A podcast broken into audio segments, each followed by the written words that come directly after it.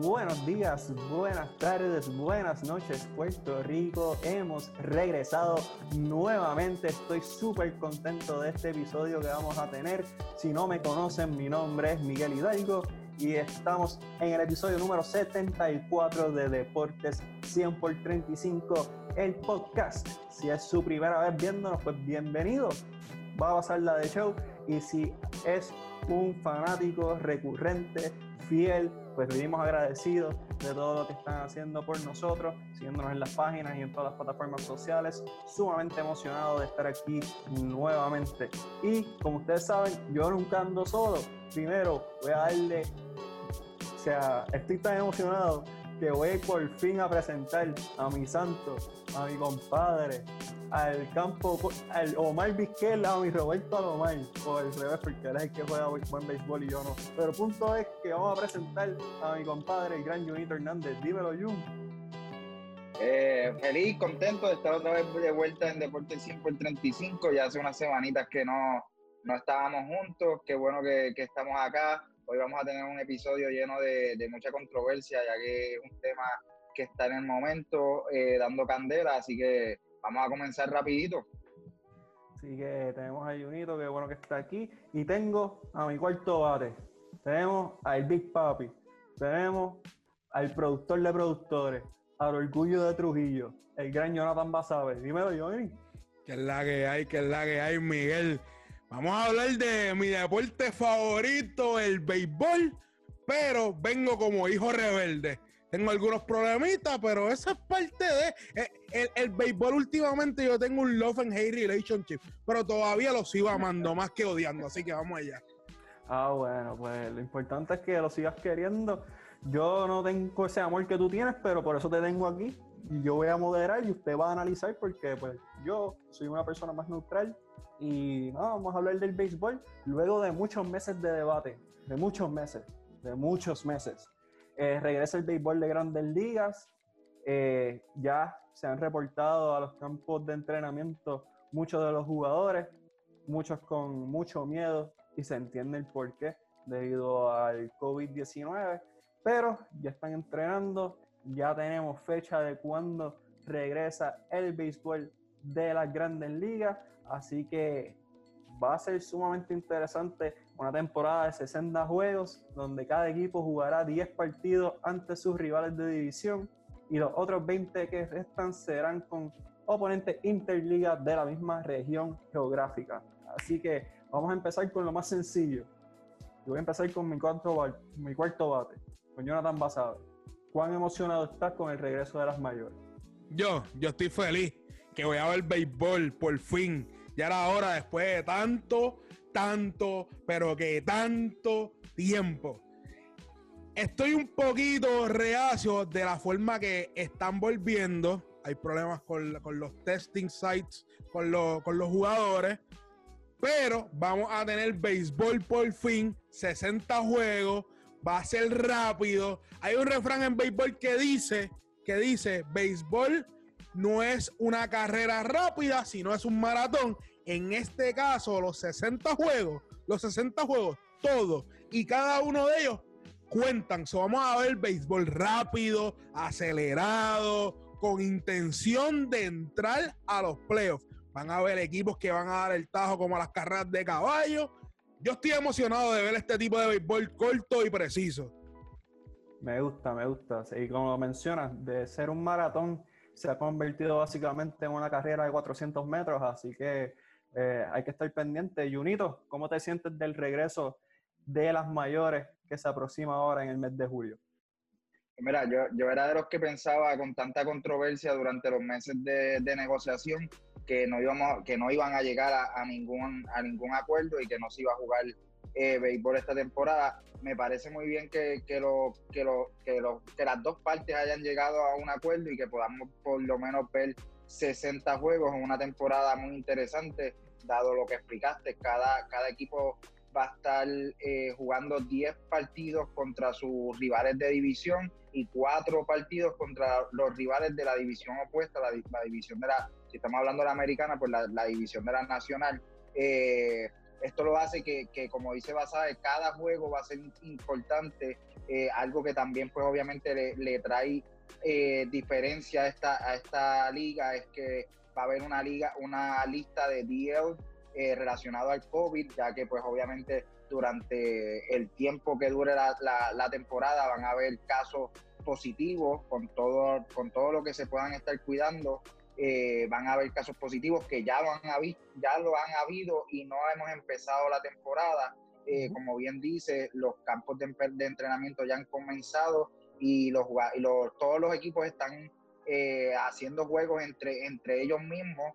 Hemos visto muy buenos, muy buenos juegos. He tenido la oportunidad por lo menos de ver las prácticas de los Yankees, de los Boston, de Minnesota, estaba viéndolo hace poco. ya casi todos los jugadores se han reportado. Eh, también ahorita vamos a hablar de la lista de, jugadores que pues han, optado por no, participar de esta temporada. Sí, eh, hablando del regreso de las mayores, pues mencionó Junito que, que pues la liga determinó que se iba a jugar 60 partidos luego de que no se llegara a un acuerdo entre la, asociación de jugadores y la liga como tal.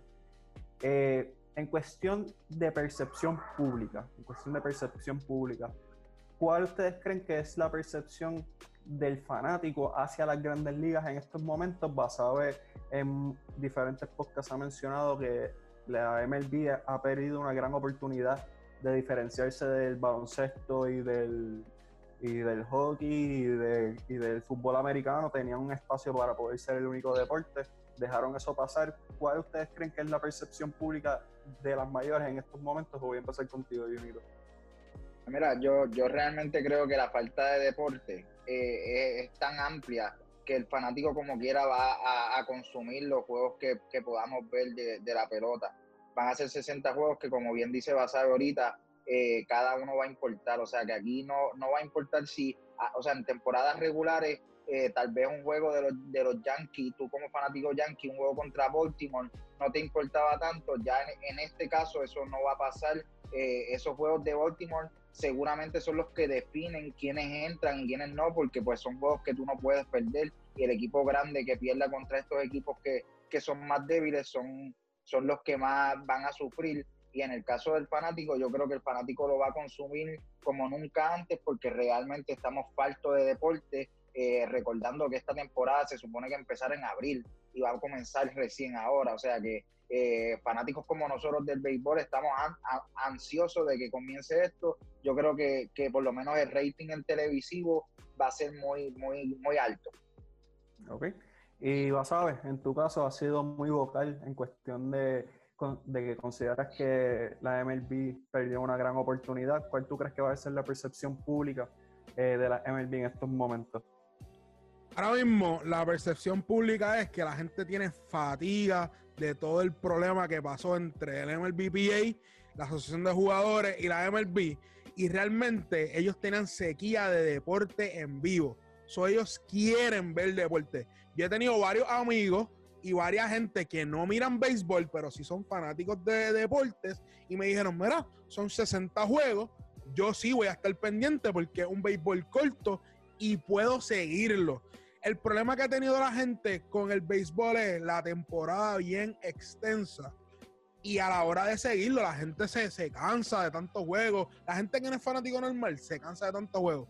Pero como no ha habido deporte en vivo por tanto y tanto tiempo, solamente hemos, han suministrado el fútbol de Europa, el béisbol de, Corea, la gente está, está tiene ansias de ver deporte de este lado del hemisferio, pues ellos van a consumirlo.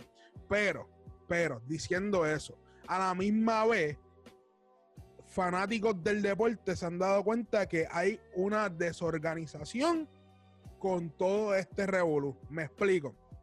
Ya han habido, ya han habido eh, jugadores que han expresado que no están suministrando, no están suministrando las pruebas diarias. Hay jugadores que se han quejado de, cómo están corriendo los campos. Fanáticos del béisbol nos estamos dando cuenta que hay una desorganización desde las negociaciones, hay una desconexión desde, los, desde las negociaciones hasta ahora. De que queremos ver béisbol, sí. De que el fanático quiere ver béisbol, sí. Yo solamente digo qué bueno que van a volver, pero yo espero que se vayan ya bajando todas las cosas para tener una temporada que sea de éxito y que sea una temporada que, que nosotros podamos disfrutar. Ahora que menciona eso, eh, disculpa, mami, Rápido, rápido, rápido. Eh, y de lo que menciona de la desorganización, ya han habido equipos que han tenido que cancelar eh, prácticas porque las pruebas no han llegado. Entonces, en una, en, una industria o en, o sea, las grandes ligas de, eh, tiene tanto poder que esas cosas no pueden pasar si quieren que la temporada continúe fluida a lo largo de los 60 juegos. Y yo, y yo entiendo algo, yo entiendo que esto es algo nuevo para todo el mundo. Y en esa parte yo se la voy a dar a MLB. Y, y yo entiendo que, que están aprendiendo cada paso que se da. Pero a la misma vez, si tú quieres volver y tú quieres tener un plan puesto para, para la liga, deberías tener algo ya concreto que sea un ejemplo, la NBA está entrando ahora el bowl. Se han rumorado, se han rumorado que, que, a pesar de que la comida, que las fotos que tiraron de las comidas no eran apetitosas, de que dentro del bowl eh, ya hay un sistema de mecanismo para esos jugadores que vayan a entrar. Que no se está viendo en MLB ahora mismo de, que, de lo que dicen los jugadores. No lo dice Jonathan Basada, no lo dice Miguel Hidalgo, no lo dice Junito Ríos. Lo dicen los jugadores de MLB que se han quejado de esa situación.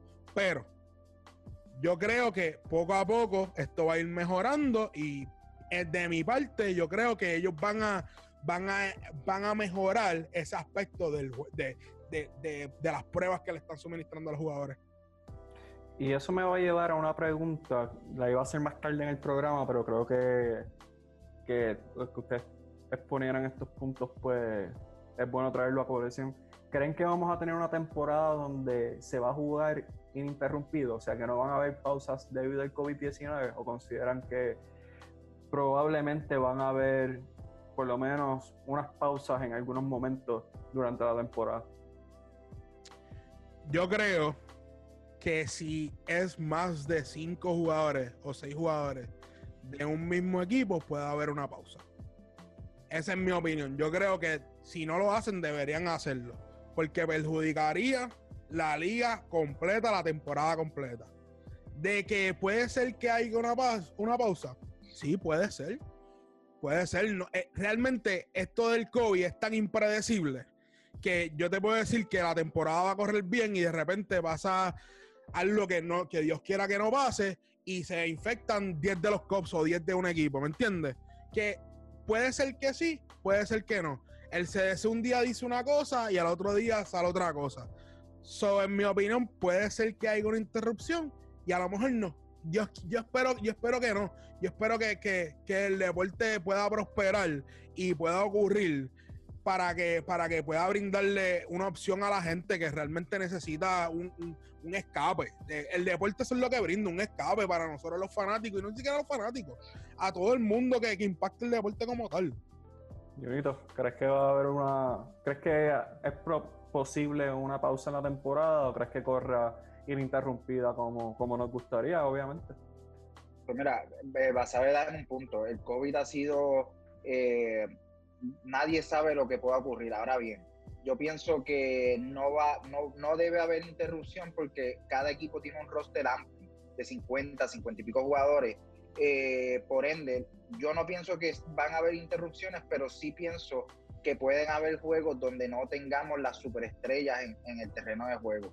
Que los Yankees salgan a jugar tal vez con uno o dos superestrellas y el resto sean jugadores de AAA. ¿Por qué? Porque pues tenemos el deal del COVID, como le hablé antes, que si te das positivo tienes que esperar 14 días y después de los 14 días dar dos pruebas negativas después de esos 14 días. O sea que es un poco complicado, es un poco amplia la espera pero yo creo que cada equipo ha creado un roster amplio para que no haya interrupción, sino que pues puedas quitar esos jugadores del roster por dos semanas y poder jugar con jugadores de AAA, AA, jugadores que todavía continúan en el roster y que no son superestrellas. Son, son 60 jugadores, 30 en el equipo de Grandes Ligas y 30 jugadores que van a estar en un área designada en el mismo estado del equipo practicando por si un jugador se lastima, ellos pueden traer a ese jugador al roster, al roster y hacerle todas las pruebas necesarias para que pueda incorporarse al equipo. Hablando de, cambio de reglas y quiero volver a tocar un punto que discutimos anteriormente, eh, dijimos de cómo está siendo percibido el deporte por el fanático, pero ustedes se enfocaron mucho en lo que es el fanático, actual, entiéndanse. Basabe y Junito son peloteros, ellos son fan del béisbol y van a ver béisbol independientemente de lo que pase. Ahora, el que no es fanático, alguien como yo, por ejemplo, que solamente veo béisbol durante el postseason si Boston clasifica. Eh, ¿Cómo ustedes creen que nosotros vamos a, ver el deporte cuando todo lo que se ha vendido es que ha sido una disputa entre una, organización, obviamente de mucho poder y mucho dinero, con jugadores que también son gente sumamente adinerada, eh, luchando por si se juega o no. Eh, o sea, ¿cómo ustedes creen que alguien que no es un fanático puede percibir la situación? Sencillo. El fanático que es amante del deporte, lo que quiere, como dije anteriormente, quiere ver deporte. Como te dije, tengo, tengo varias amistades que son fanáticos de otros deportes, del baloncesto, del mismo fútbol, que dicen, mira, realmente yo quiero ver deporte en vivo no importa qué deporte sea, y 60 juegos es una opción viable para yo, que no soy fanático del deporte, poder ver el juego. Al fanático convencional, el fanático que no, que, ve lo que pasa, lo que dicen en las noticias, en, el tiempo de deporte lo que sea, él no le importa la disputa del MLBPA con el MLB. A él no le importa eso. Él lo que quiere es ver la actividad física dentro del terreno. Sencillo como eso. El fanático como Junito, como yo, como, como, como el mismo, como otros fanáticos, lo que quieren ver, e, e, ellos sí les interesa qué está pasando entre MLB porque eso puede causar un problema en el futuro del deporte. Pero el fanático convencional, que lo que quiere es ver deporte en vivo, a ellos no les importa lo que pasó entre el MLBPA y el MLB, sencillo como eso. Ok. Eh, entre los cambios que vamos a ver en esta temporada, va a haber un bateador designado universal. Normalmente en la Liga Americana, pues uno está acostumbrado a que eso ocurra. En la Liga Nacional, eh, los lanzadores tienden a batear en esta temporada, pues la Liga Nacional va a tener un bateador designado, así que la ventaja que tenían los lanzadores en la Liga Nacional pues ha sido básicamente invalidado. Eh, si hay entrada extra, va a haber corredores en segunda, este, así que eso también para acelerar el juego. Eh, los jugadores de posición van a poder lanzar sin ningún tipo de restricción. Ay, Dios mío. Este, nada, perdón, perdón, es que me, río. Y nada, eso como que son las mayores reglas. ¿Creen que eso va a como que ayudar al, al, béisbol en estos momentos o no son fanáticos de, esas reglas? Y voy a empezar con Junito. Mira, eh, soy fanático de, las reglas del de, DH universal. Creo que eh, el pitcher no debe estar en una caja de bateo. Eh, no tiene, o sea, porque pierdes la habilidad. Ya cuando tú drafteas como pitcher, tú te, te, desemprendes de batear, de la dinámica de batear, no tienes por qué estar ahí eh, buscando una lesión, buscando un, mal pelotazo a una persona que se dedica a pichar. Por ende, estoy de acuerdo con que se elimine y que no tan solo se elimine para esta temporada, sino que se eliminen para las para.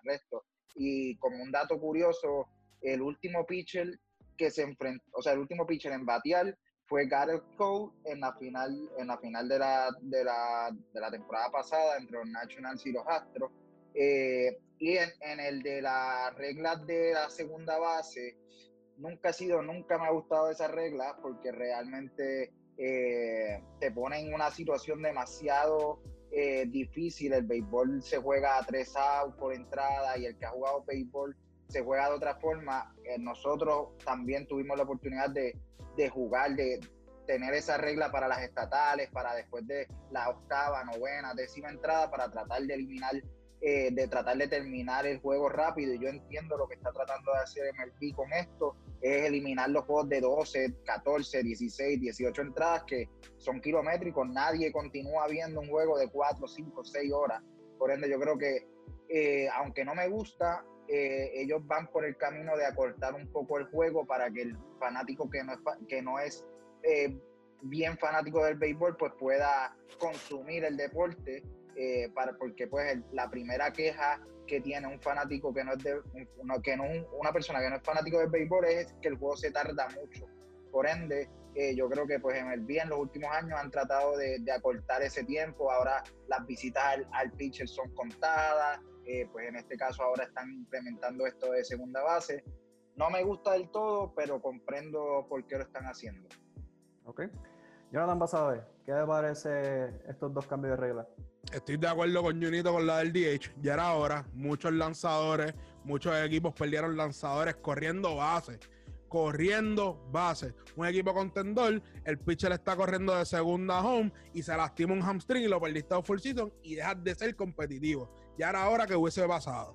La que odio es la de segunda base. Ejemplo, el lanzador está tirando un perfect game, se va a entrada extra, le dan le dan un, un, un, field, eh, un fielder choice, el corredor se mueve, le dan un toque por el home play, se acaba el juego, los dejan en el terreno, el tipo tiene un perfect game y ganar, y el otro equipo ganó. Lo veo absurdo, lo veo absurdo. Pero entiendo como dice Junito que quieren acelerar el juego. Otra regla que van a implementar este año, los pitchers relevistas tienen que picharle a tres bateadores en la entrada a tres bateadores. De la única forma que el pitcher se puede cambiar es que le pichó el último bateador de la entrada para cerrar la entrada y fue, y fue, y fue, y fue y se acabó la entrada. Es la única manera que puedes traer un pitcher relevista. Si lo traes de empezando la entrada, tiene que pichar a, tres bateadores por lo menos. Que pienso que realmente ya era hora que pasara eso para que acelerara el juego.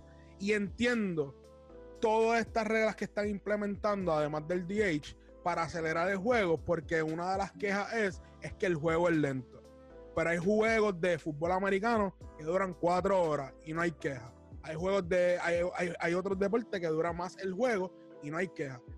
No me gusta, pero no hay ningún, yo no veo ningún problema de que la aprueben durante esta temporada, que es una, una temporada no convencional. Ok, yo voy, a tomar una pausa porque me pusiste que el juego es muy lento, entre comillas, y me presentas el ejemplo de que el un juego de fútbol americano puede durar cuatro horas o un juego de cualquier otro deporte. El fútbol americano es movido en todo momento. O sea, para que un juego de fútbol americano sea aburrido, se necesita bastante. Un juego de béisbol puede durar 16 entradas, que nada pase, que nada pase. Así de que, o sea, en Puerto Rico tuvimos un partido de 16 entradas y Junito me corrige, o sea, que en Puerto Rico no viene el béisbol de grandes ligas. 16 entradas. Tú dime cuánta gente sobrevivió después de la entrada 12. O sea, el, béisbol puede ser sumamente lento. Sobrevivieron eh, en eco, brincaron a eco. Oye, qué mejor manera de sobrevivir, digo, ah. pre-pandemia.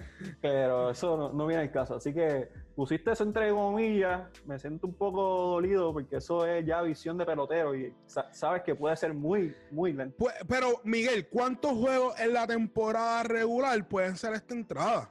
Eso es lo que estoy diciendo. ¿Cuántos? 20, mm. vamos, vamos a poner los 30 equipos. De los 30 equipos, 25 juegos en el, un season, en diferentes equipos esporádicos. No es algo que es la norma, ¿me entiendes?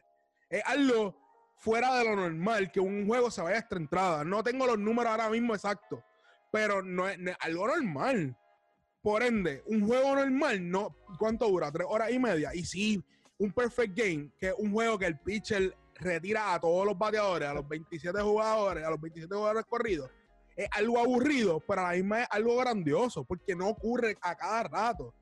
Y, y Sí, sé que el juego de vez en cuando no ha sido movido, lo, lo entiendo, pero eso es parte del deporte. ¿Me entiendes? Cada deporte tiene su grabado, cada deporte tiene su, su sazón. Y el béisbol a veces ha sido lento, pero no, eso no quita de, lo majestuoso que es el deporte. Y te lo estoy diciendo desde el lado de, una persona que ama, el, que ama el béisbol. Pero, pero ahora con 60 juegos, yo creo que se va a tener un producto más entretenido. Que el fanático puede ser esto es lo que puede pasar en esta temporada. Y sé que me estoy alargando un poquito, pero esto es lo que puede pasar en esta temporada. O crece la fanaticada de la forma que se juega el juego, o realmente la gente dice, verdad, esto es aburrido, yo no quiero verlo, y no lo miran. Y puede ser el principio del final. Puede pasar esas dos cosas. Pero no sabemos. Yo, yo, yo, yo, tengo fe que va a ser algo diferente. Eh, si es un perfect game, pues se entiende. O sea, yo quiero ver un perfect game, eso yo puedo entender que sea lento, pero que dos equipos hayan dado dos hits en 14 entradas, pues eso es desmoralizante para todo el mundo, hasta para los árbitros. O sea, nadie, nadie quiere ver un partido y si usted es de los que quiere ver este partido, pues wow, wow. Pero ver un partido de 14 entradas donde los equipos han dado dos hits, vamos, vamos, vamos a respetar el tiempo ajeno. Este, pero nada, estamos con el béisbol ahora. Estamos bien contentos de que haya regresado. Yo voy a verlos, así que, oye, y yendo para atrás, mencionaron lo del DH Universal, me parece súper bien. Eh, pienso que pueden tener la alternativa de decidir si un pitcher batea o no. Obviamente sé que la, el 98% va a decir que batea a otra persona un pitcher, pero si tienes un Mike Hampton, si usted no sabe quién es Mike Hampton, busque Ah, en te, Google. fuiste, te fuiste atrás, te fuiste old atrás. school, old school, old school. Ey, ey, no te vas a estar lejos, no te vas a estar lejos un Bomb Garner que juega en la Nacional, Un que es un tipo que, Gardner, ajá, sí, que, sí. que es un asesino con el bate, un- uno de los pocos pitchers que es asesino con el bate. O sea, que si usted tiene eso, pues a lo mejor eh, es más fluido. Pero busquen Mike Hampton, se van a acordar de nosotros, para que vean que nosotros sabemos también. Pero nada, eh, una de las preocupaciones más grandes que tiene esta temporada, obviamente, es el COVID y, pues, como han mencionado, eh, cómo monitorearlo, cómo van a hacer, si encuentran jugadores. Así que hay jugadores que ya han decidido que no van a participar. Eh, no los voy a mencionar todos, pero voy a mencionar algunos de los más reconocidos. Nick Markakis, de los Bravos de Atlanta, figura muy importante en ese equipo, ya ha dicho que no va a jugar. Eh, David Price, que puede ser importante dependiendo quién tú seas, eh, con los Dodgers de Los Ángeles, digo que no va a participar. Ryan Zimmerman y Wellington Castillo se dieron de baja de los nacionales. En realidad yo no creo que es por el COVID, yo creo que es porque ya no está ni Anthony Rendón y pues se fue eh, como que gran parte del equipo. Así que yo creo que es más por eso Bueno, que por el COVID. En el, caso, en, el, en el caso de Zimmerman, por lo menos yo pienso que es que, oye, él regresó a dar una temporada más y él dice, espérate, esta temporada es ortodoxa y ya yo me estoy retirando, ¿para qué arriesgarme? No, y no solo eso, su mamá, él es bien close con su mamá y su mamá es una persona de alto riesgo. Y él no quiere estar tanto tiempo separado de su mamá que él tiene que estar pendiente. No sé ahora la enfermedad que tiene la mamá, pero la mamá tiene una enfermedad que, que es de alto riesgo. Excelente. Así que esos son jugadores que han dicho que no van a jugar. Han habido jugadores diagnosticados con COVID. Voy a mencionar algunos de los estelares. Freddy Freeman, de los Bravos de Atlanta, fue diagnosticado. Delino de Shields Jr., de los Indios de Cleveland, fue diagnosticado. Eh, Charlie Blackmon, de los Rockies de Colorado también. Salvador Pérez, estelarísimo de los Reales de Kansas City. Miguel Sano, de los Minnesota Twins. DJ LaMahieu de los Yankees de Nueva York. O sea que han habido jugadores que ya han sido diagnosticados, ya están siendo, tra- siendo tratados y toda la cuestión. Pero eso me lleva a una situación hipotética, que es una pregunta de dos partes que Basabe odia. Por eso lo estoy haciendo. Ok, primera pregunta es, si Mike Trout, si Mike Trout decidiera no jugar, ¿creen que afectaría el deporte. O sea, iba a- decir el número de televidentes, pero vamos a irnos más general. ¿Va a afectar el deporte si alguien como Mike Trout decidiera no jugar? Y voy a empezar con Ñuito. Pues mira, eh, comprendo el contexto de la pregunta, comprendo que está haciendo la pregunta porque Mike Trout es la cara del MLB ahora mismo y pues si se baja la cara de MLB, ¿cuánto afectaría? En el caso de MLB y de Mike Trout específicamente, yo pienso que eh, afectaría, pero no afectaría tanto. Me explico. Eh, si, está- si estuviéramos hablando de la cara de NBA, la cara de NFL, yo creo que sí afectaría más. ¿Por qué? Porque, como muchas veces hemos hablado en este podcast, eh, la MLB fal- le falta el mercadeo.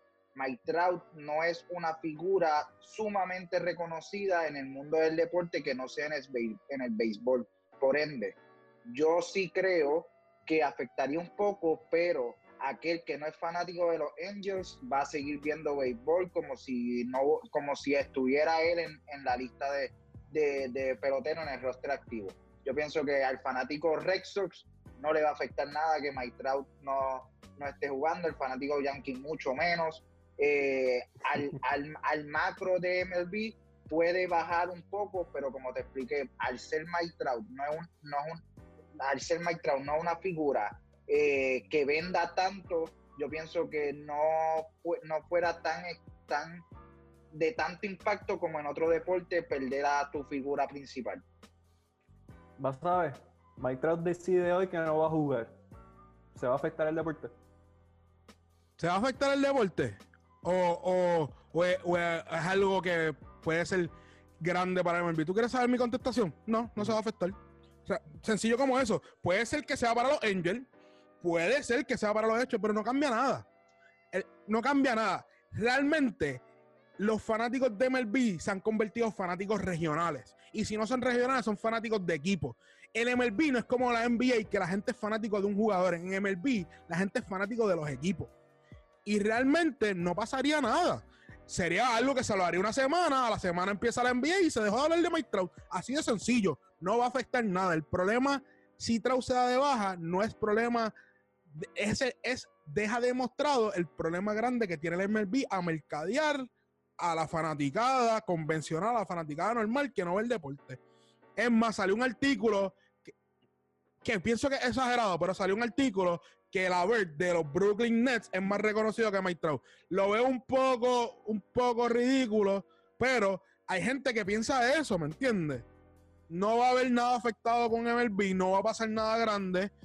Y, y en mi opinión, si se da de baja, sí, es una baja grande, pero no va a pasar nada. Bueno, yo normalmente me limito a moderar, pero quiero contestar esta pregunta que yo mismo hice. Porque no pasaría absolutamente nada. si Mike Trout, si tú lo ves en la calle, pues dice, bueno, un hombre grande, fuerte, pero ¿quién, quién es él? Piensas a lo mejor que es bodybuilder, piensas a lo mejor que, sé yo, que de estos que corta árboles. O sea, pero yo si veo a Mike Trout por ahí, probablemente no sepa quién es. Así que yo puedo creer ese artículo de que Caris LeVert es más reconocido que Mike Trout. ¿Qué pasa? Nada, él juega con los angelinos, juega con los Angels. No pasa nada. Él no ha jugado en los playoffs, se elimina cada rato. No pasa nada. Ahí está en una temporada corta para colmo de males. So, tampoco es que va.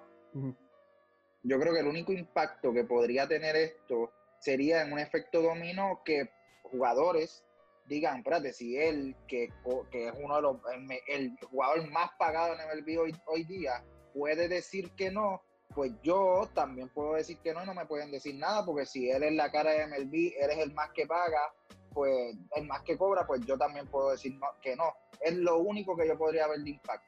Pero Junito, Junito, Nadie en MLB tiene el poder que tiene Mike Trout de decir, mira, yo me quiero ir, no voy a jugar. ¿Tú crees que los Angels le, le va a molestar y va a decir, no, no, tú no te puedes ir? Él puede decir, no, no, pues ¿sabes qué? Eh, cámbiame. Él tiene ese poder de decir, cámbiame. Claro. ¿Me entiendes? No cualquier jugador tiene ese poder que tiene Mike, es Mike Trout. Es el mejor jugador de MLB. Punto y se acabó. Pero es como dice, es como dice Miguel. Uno, él juega en Los Ángeles. Los juegos del oeste los juegos del oeste en cualquier deporte, la gente no lo deja de ver. Ah, pasó, pasó con LeBron James yéndose para Los Ángeles.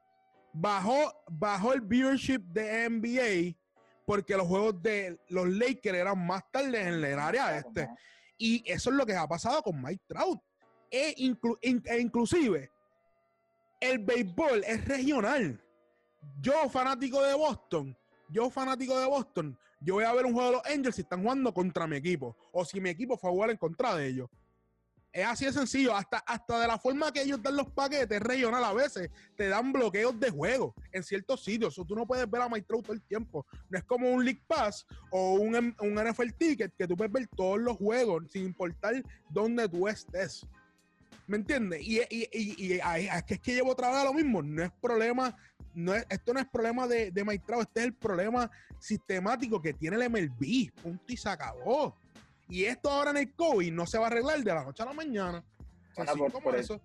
por eso yo comparaba que no es lo mismo decir que la cara de MLB se baje de la temporada, cuál es el impacto a la cara de, de NBA que se baje de la temporada, el impacto va a ser mucho mayor porque la NBA vende a sus jugadores, vende su cara. La MLB no ha tenido, no ha tenido suerte desde Ken Griffith Jr.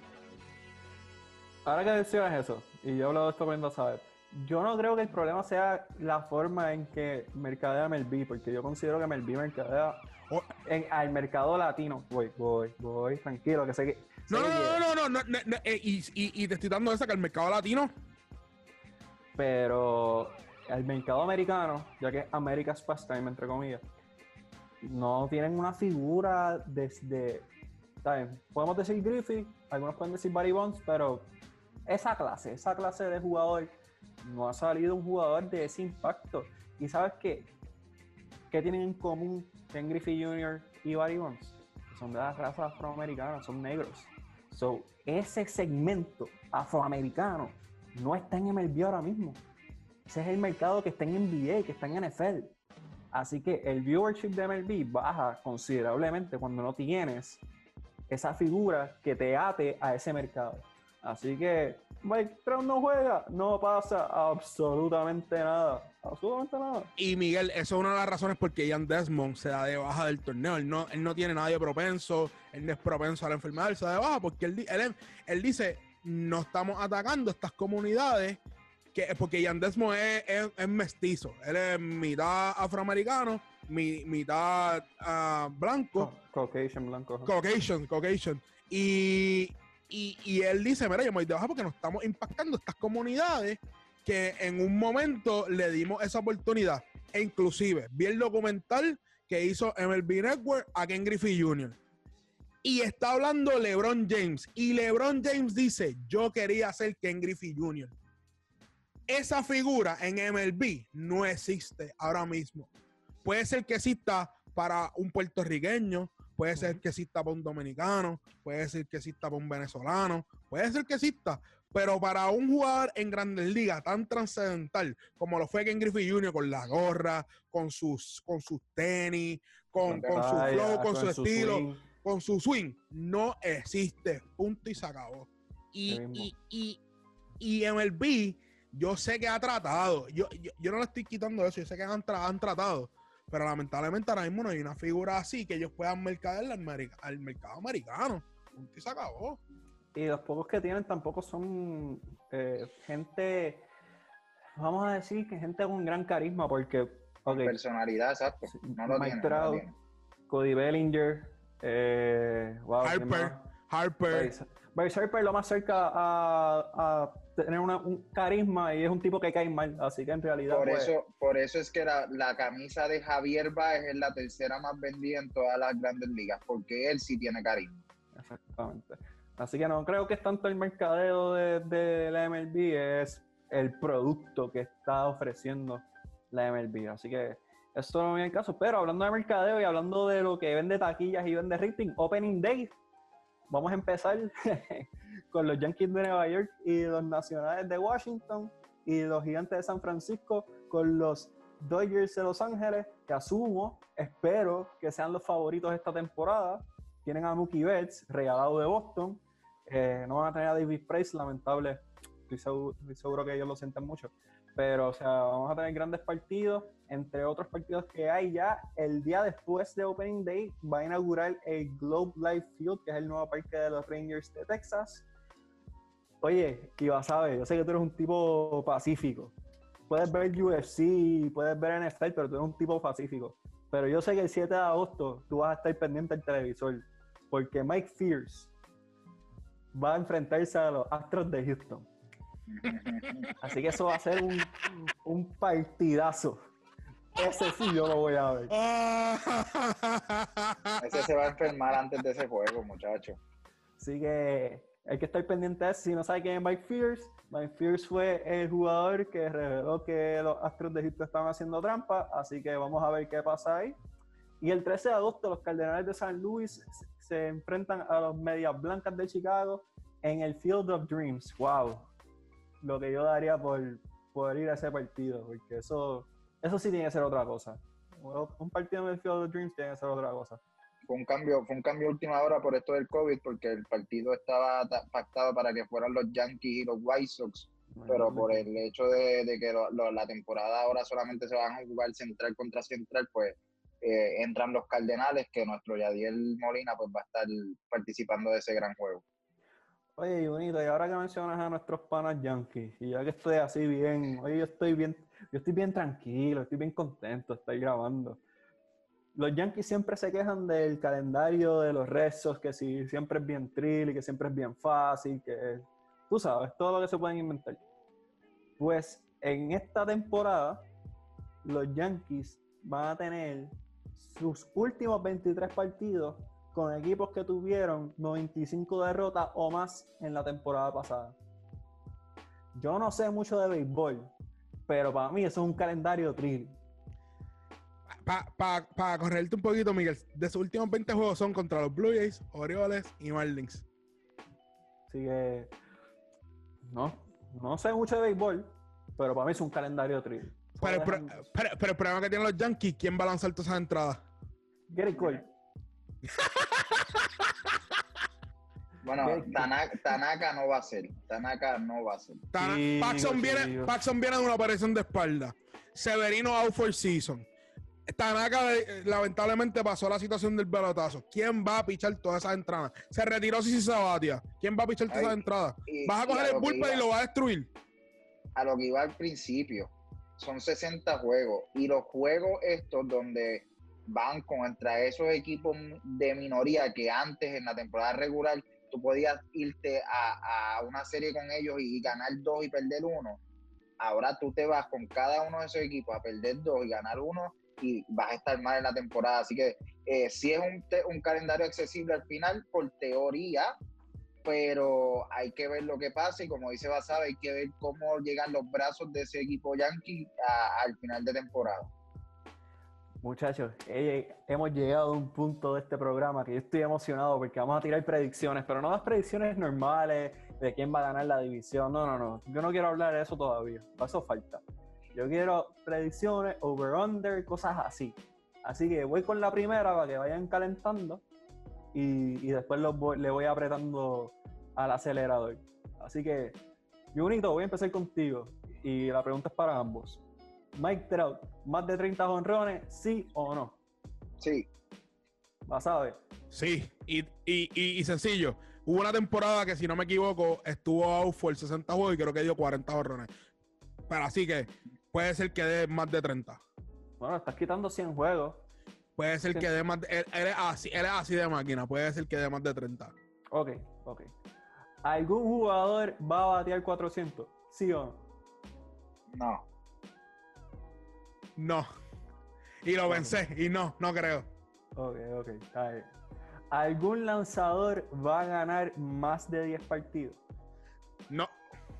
Sí, espérate, espérate, espérate. Eh, eh, espérate, yo contesté ahí de, la dice, de la baqueta. Suspendido, suspendido tu turno, Junito. ¿Alguien va a ganar más de 10 partidos? Ah.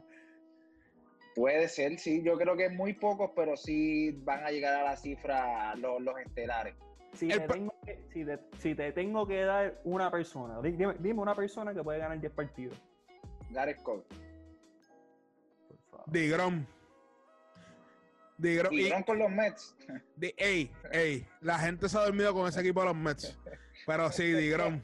ey, eh, Digrom, oye, oye, él está jugando, él está jugando. Va a jugar contra los Nationals que no son los mismos. Van a jugar contra los Marlins Atlanta pues, es el equipo que en esa división le puede dar la batalla. Y Filadelfia. Y yo pienso que Digron puede, puede ganar más de. Y venir acá a jugar con Tampa, con Boston, con Yankees. Boston ni tanto. Boston, Boston también está en, en rebuilding mode. Ah, vamos a ser sinceros.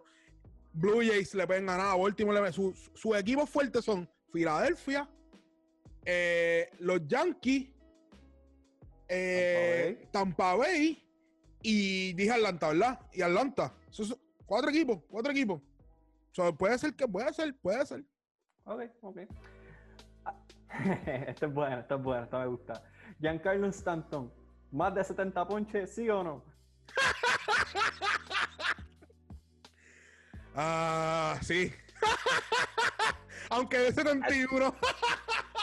70, es un número bien alto. Si llega a 70, en verdad está. 70 en 60 partidos. Eso está. Eso está, eso está alto. Oye, él coge, dos, él, coge dos y tres por juego. Yo digo 70. Pero, en una temporada de 160 y pico juegos se poncha 180 veces. Eh, está ahí, está ahí, pero yo creo que es complicado llegar a 70 ponches. Si llega a 70 ponches. Yo digo que, yo digo, yo digo que es 70 y parejo o 71. Ok, tengo esta, esta es dura. Ok. Los Houston Astros se verán involucrados en 10 o más peleas. Over under 10. Por debajo. por, Por debajo debajo de por, 10 por peleas. ellos. Y, Por y- ellos. ni- y no es ni por ellos, es por la situación del COVID, que la gente no se quiere pegar a la gente. Ah, puede ser.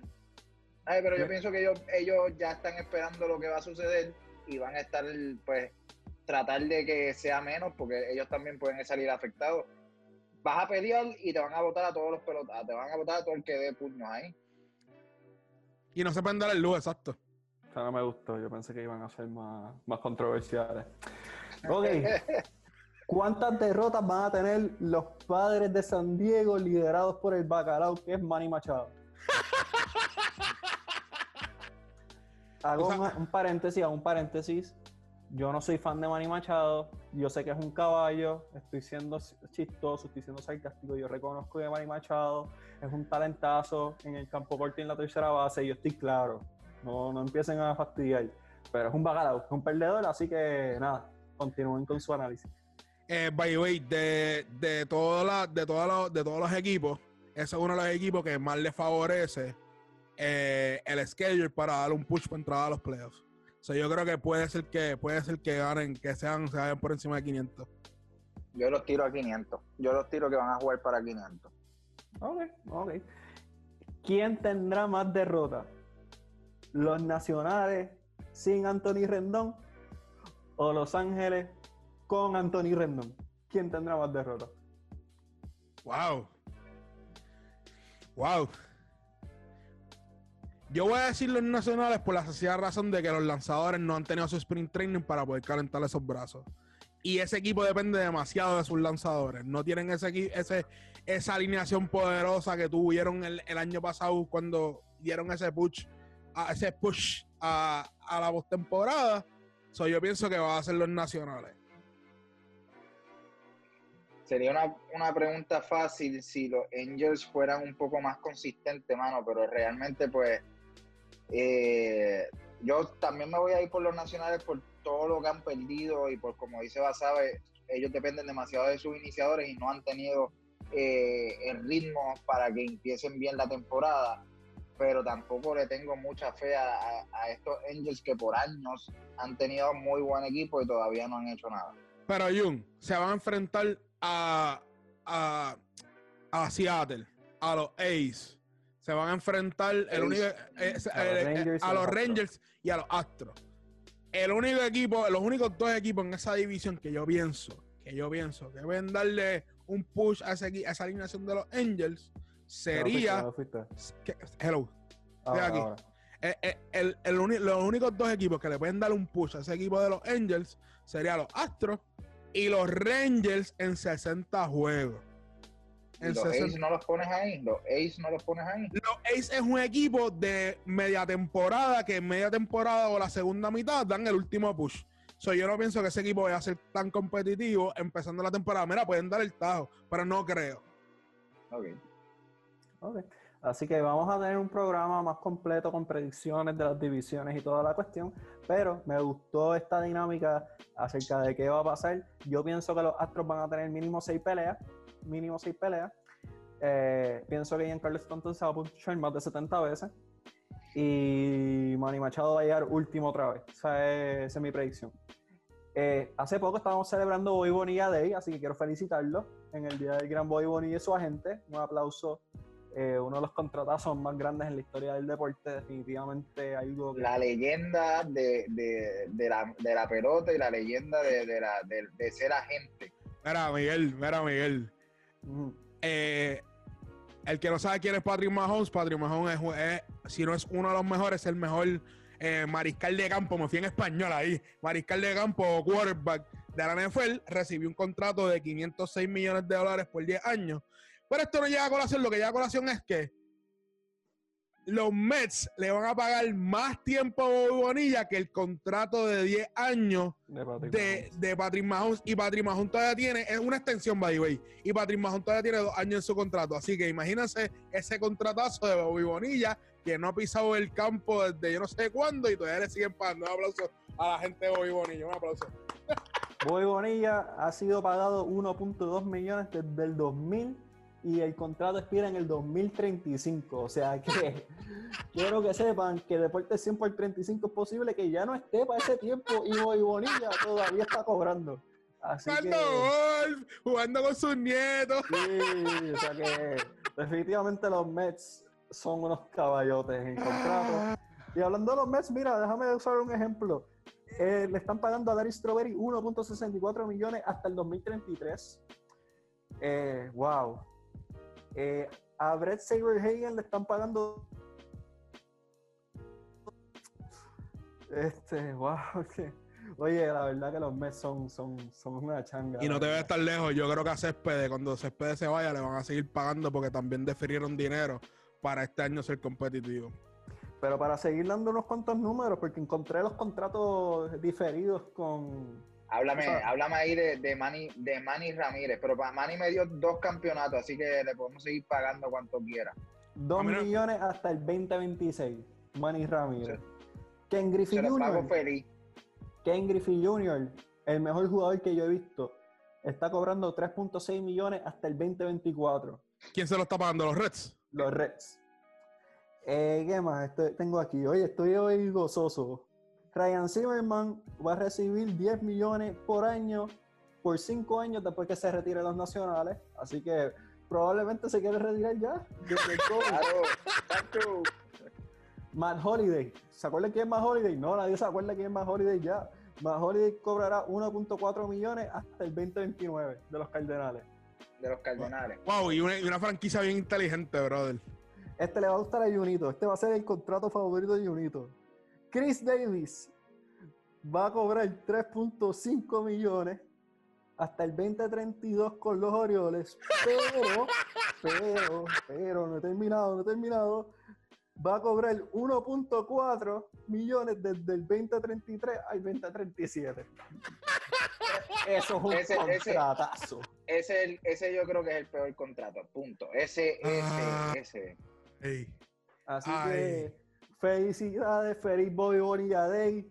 Eh, espero que lo disfruten junto a sus seres queridos, pero con distanciamiento social. Eh, y definitivamente un- una estatua merecen Bobby Bonilla y su agente. Así que un, un aplauso y un abrazo. Eh, otros anuncios, pues hoy se anunció la sede de la Serie del Caribe 2021, va a ser en Mazatlán, México. Están invitados República Dominicana, Venezuela, Colombia, Panamá y Puerto Rico. Creo que dije cinco equipos y son seis. Así que el que falta, pues me disculpo con ustedes, aunque creo que los dije bien. República ¿Es Cuba? Dominicana. No, no es Cuba. Se verifica. Chulo, dijiste, dijiste cinco, exacto. Dije 5, pues mira, esto es fácil. Vamos a la página de Deportes 100 por 35 y ahí le decimos todos los equipos que van a participar. Esto es rapidito para que vean que aquí estamos al día de Deportes 100 por 35. Pueden seguirnos en la página de Facebook, página de Twitter, página de Instagram. Ahí van a ver todas las noticias al momento de lo que está pasando en Puerto Rico. Y por último, no quiero dejarlo sin, sin dejarles saber que Roberto Alomar regresa a la Liga de Béisbol Profesional Roberto Clemente, pero como apoderado, luego de que fuera aprobado por la Junta de Directores. Alomar va a traer una franquicia a Ian Bithorn, aunque todavía no se ha anunciado el nombre. Javier Sabas no está hoy porque está buscando que los senadores sean los que regresen, así que pues por esa razón Javier Sabas no está aquí presente. Mano, Miguel. Mano. Miguel.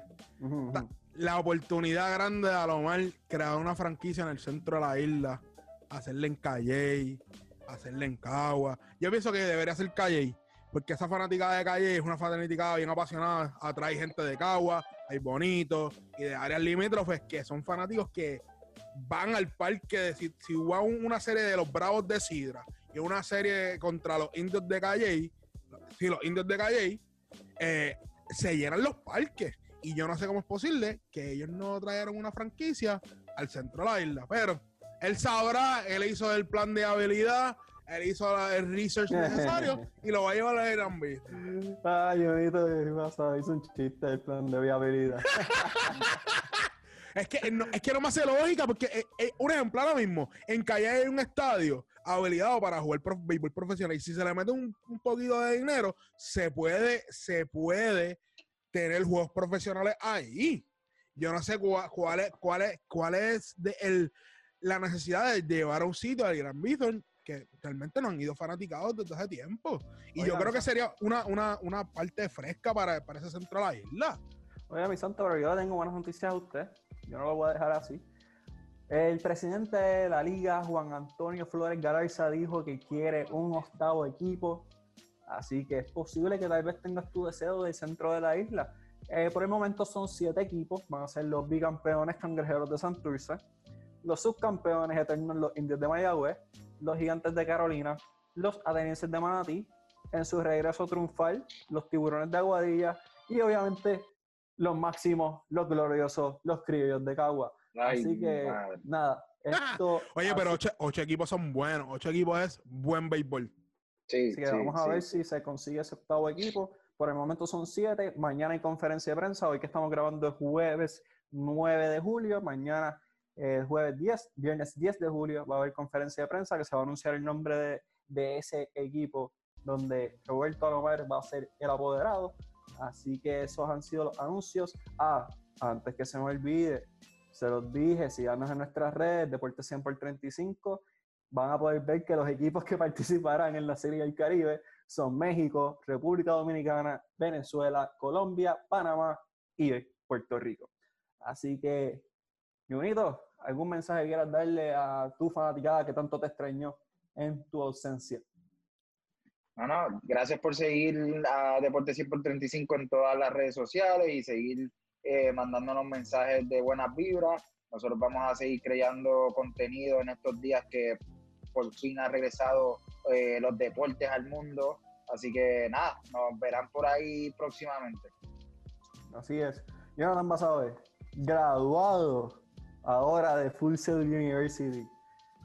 Sus redes y algún mensaje para su fanaticada que sabemos que, que el cuarto bate tiene muchas que, que preguntan por él. JD Basabe en Twitter y JD Basabe 1 en Instagram. Y síganos en todas las plataformas como Deporte 100 por 35. Y Miguel, eh, zu- ¿zumba, zumba las buenas noticias o no? ¿O las vas a zumbar tú? ¿Sabes qué? Me siento generoso. Zumba usted para encima. Ok, mi gente, mi gente, esto es sencillo. No pudiste ver el live, no pudiste ver el live de Deporte 100 por 35. Ah, no pude, no pude. Sencillo, sencillo. Ya, después que se acaben los lives de aquí, los lives de aquí, en Facebook Live, vete a la página y dale follow a la página de YouTube y podrás ver nuestro contenido ahí también cuando tú quieras, a la hora que tú quieras, en el device que tú quieras, en tu celular, tablet, laptop, en el Apple TV, en el, en el, en el Amazon, en el Amazon Chrome, yo no sé si es un, en Amazon Fire, donde tú quieras. Así que, después que se acabe este episodio, si no te dio tiempo y viste lo último, viste lo último, vete a la plataforma de YouTube de Deporte 100 por 35, dale follow, dale like, comenta y ahí vamos a tener el repertorio completo del contenido. Te perdiste el, esto de MJ, lo vas a poder el, el documental de MJ, que fue un trabajo espectacular que hicimos aquí en Deporte 100 por 35, pasa para allá. Te perdiste una entrevista grandiosa que ha hecho mi pana Miguel, pasa por allá. Así que dale follow, dale like, comenta en Deporte 100 por 35 en YouTube. Ahora que dice eso, Basabe, yo también tengo noticias para nuestros fanáticos. Tenemos fe de que vamos a encontrar la cura del COVID pronto. Nosotros no, la gente que sabe, obviamente nosotros esperamos como, como personas humanas que somos. Pero Dios mediante en el 2021 vamos a hacer el deporte 100 por 35 tailgating party con Jonathan Basabe y Javier Sabas cocinando para todos nuestros fanáticos. Así que apúntense, espacios sumamente limitados. Como mucho, 10 espacios. De escribirme de las recetas. Yo no sé. Así que va a pasar 2021, Deporte 100 por 35, Tailgating Party con Javier Sabat y Jonathan Basabe animando, cocinando y todo lo que ustedes necesiten.